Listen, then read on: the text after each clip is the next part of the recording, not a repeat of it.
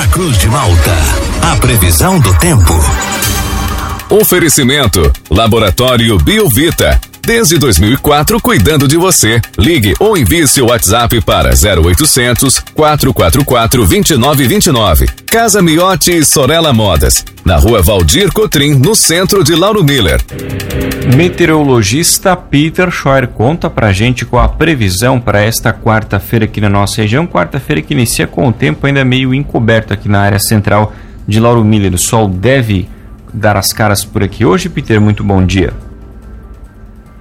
Bom dia para você, Juliano, para o Thiago, para todos aí que nos acompanham.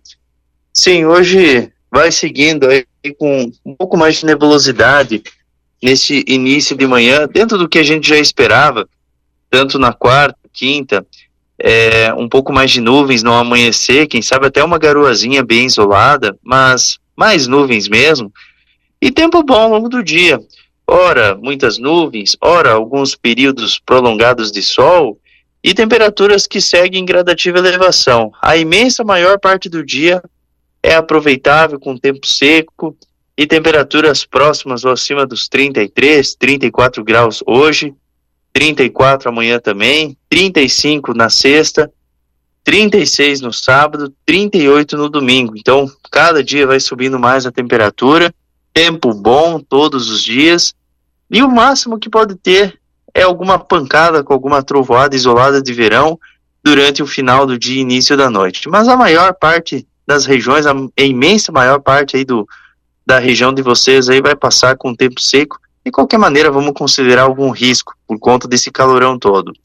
É provável que o início da próxima semana também seja bem quente, principalmente ali na segunda, onde a temperatura deva chegar próximo ou acima dos 36, 38 graus, então muito quente também, e, e com probabilidade maior para ter a formação de alguns temporais ali na segunda e terça-feira.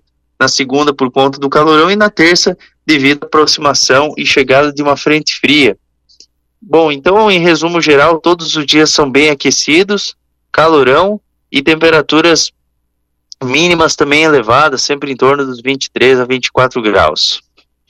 E Peter, ontem o que chamou a atenção foi a, o predomínio da nebulosidade durante todo o dia. Ontem não teve aberturas de sol, pelo menos aqui na área central da cidade, e ficou aquele dia bastante abafado. O que explica essa condição de ontem? Era né, nevoeiros? Era a umidade vinda do oceano? O que, que explica aquele aspecto, aquele dia meio enfumaçado aqui na região?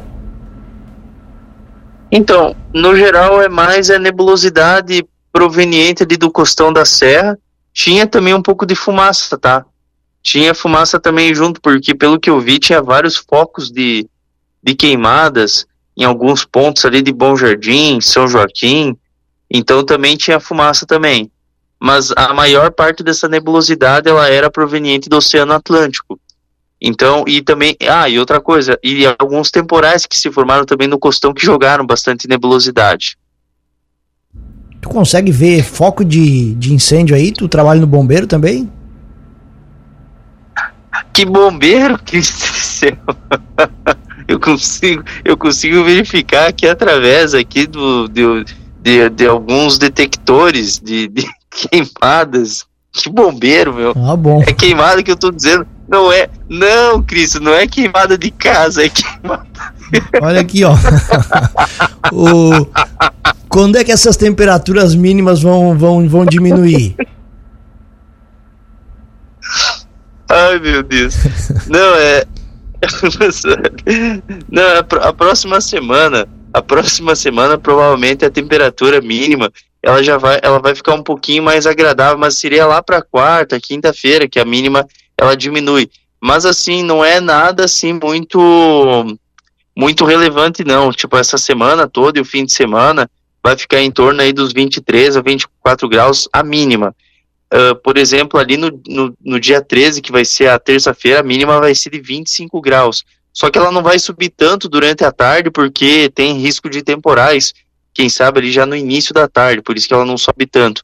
É, a mínima ela vai para uns 18, 20 graus ali na quarta, quinta, e daí na sexta e fim de semana que vem já vai subir de novo. Já vai para uns 22, 23 graus. Aquela previsão, Peter, de fevereiro e março bem quentes, ela vai se confirmar mesmo? Sim, a princípio, né, na, ver, na verdade, assim, o que acontece? O mês de, de fevereiro, ele é um mês que, que ele tem, geralmente, a, a, essa transição de ondas de calor, massas de ar aquecidas ou massas de ar tropicais. Então, essa aqui é uma verdadeira onda de calor que está atuando na Argentina e que acaba influenciando a nossa região. Então, sim, o mês de fevereiro ele fica acima da média em relação à temperatura, abaixo da média em relação à precipitação. O março ele já começa a ter chuvas um pouco mais frequentes. A primeira quinzena de março ainda é uma primeira quinzena que ainda tem influência de massas de ar aquecidas. A segunda já começa aos pouquinhos a ter massas de ar amenas influenciando. E a chuva ela fica próxima da média, o mês, o mês de março. E o abril e maio, assim, próximo acima da média, são meses um pouco mais chuvosos, um pouco mais úmidos, e a temperatura ela começa a diminuir gradualmente.